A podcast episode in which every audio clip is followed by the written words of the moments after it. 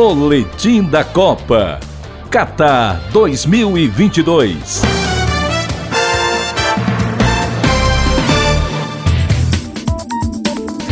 Quando a zebra aparece, o ranger de dentes é coisa certa.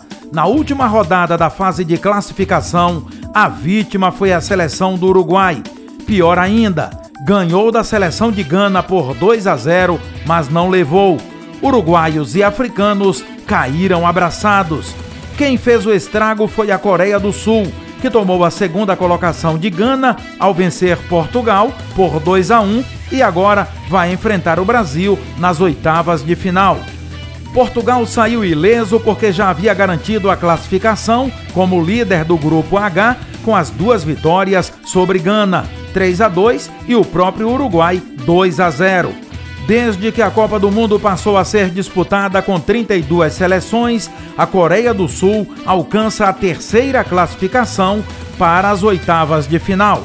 A primeira vez foi na Copa da Ásia 2002, quando disputou o terceiro lugar e perdeu para a Turquia por 3 a 2. A segunda vez foi na Copa da África do Sul 2010, quando foi eliminada exatamente pelo Uruguai por 2 a 1 nas oitavas de final. Digamos então que a Coreia do Sul deu o troco ao Uruguai 12 anos depois. Duas particularidades na vitória da Coreia do Sul sobre Portugal. O treinador português, Paulo Bento, não estava na área técnica dos coreanos por ter sido expulso na derrota para Gana. O auxiliar Sérgio Costa comandou o jogo histórico. Do lado português, o astro CR7, Cristiano Ronaldo, assistiu à derrota do banco de reservas, irritado depois de ter sido substituído. Essa foi a quarta vez que a seleção do Uruguai foi eliminada na fase de grupos. 1962 no Chile, 1974 na Alemanha Ocidental, 2002 na Coreia do Sul e Japão e agora no Catar.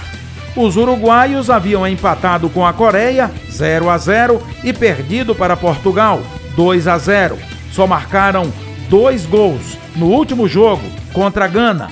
Por isso, foram desclassificados pela Coreia por falta de um gol de saldo.